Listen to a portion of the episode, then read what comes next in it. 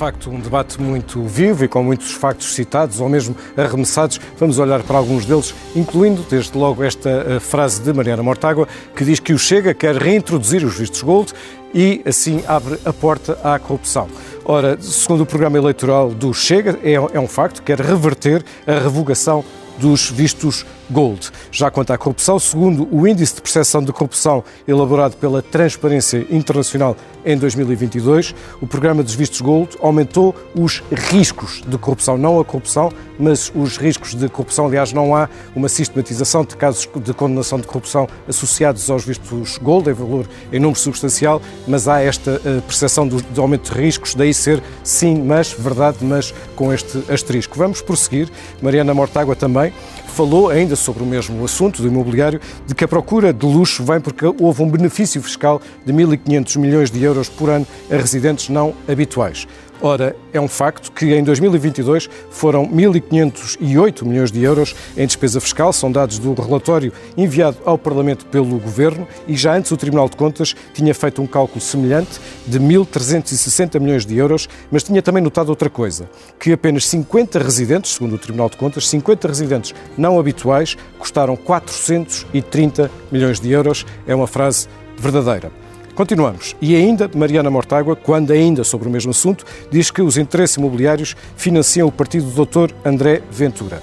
Pois bem, a Mariana Mortágua estará a referir-se a uma reportagem da revista Visão de 2020 que fala da presença em almoços de apoio, em iniciativas de apoio e em financiamento ou alegado financiamento partidário de pessoas como Francisco Cruz Martins, que foi advogado ligado ao empreendimento imobiliário de Valde de Lobo, ou de Salvador Pócer de Andrade, que foi administrador eh, na empresa do Grupo Espírito, na empresa imobiliária que pertencia ao Grupo Espírito Santo. Ora, isto, portanto, é verdade, mas é impreciso. E porquê? Porque não sabemos eh, se houve de facto financiamento eh, partidário, nem em que valores, nem se ele se mantém. Vamos prosseguir. E ainda, Mariana Mortágua, quando fala da descida do IRC, que é uma proposta uh, do Chega, diz que esta medida beneficia sobretudo as grandes empresas. Pois bem, em Portugal, 40% das empresas não paga sequer IRC. E 88% das empresas que entregam a declaração de IRC são pequenas porque têm um, um volume de negócios inferior a 500 mil euros. Estas empresas pagam, aliás, apenas 13% do total do IRC. Ou seja, quem paga as taxas máximas de IRC são, de facto, as grandes empresas e não são muitas há 98 empresas com volume de negócios superior a 258 a 250 milhões de euros e elas representam 26% do IRC cobrado. Muito poucas empresas pagam a taxa máxima e representam, de facto, um peso muito grande na receita de IRC. É por isso que esta, eh, esta afirmação é verdadeira.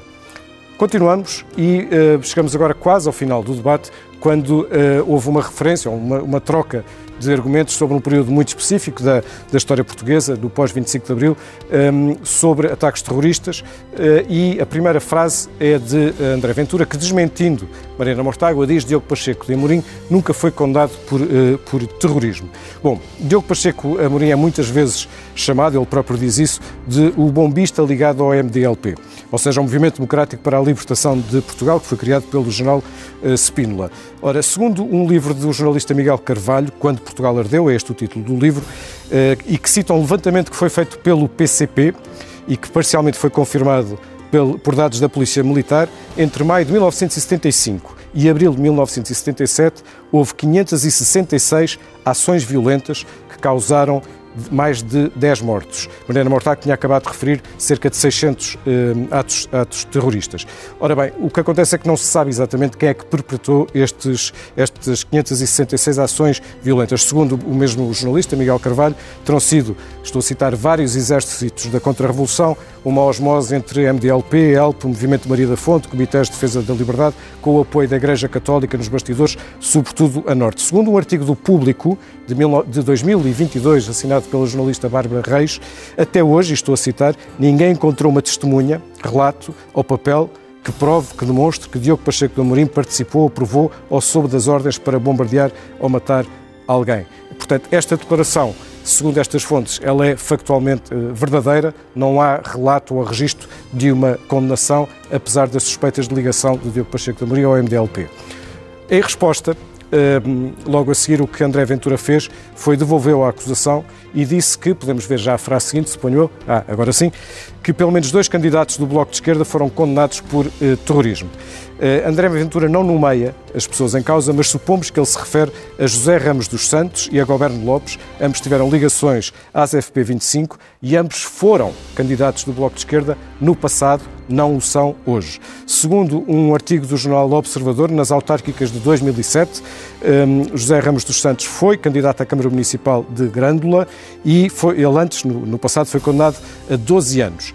Uh, deixou de ser militante do Bloco de Esquerda em 2019. Goberno Lopes também foi no passado candidato a uma freguesia do Barreiro e também não é, nenhum dos dois hoje é candidato pelo Bloco de Esquerda e, portanto, esta afirmação é uh, falsa. Vamos agora ao pulsómetro.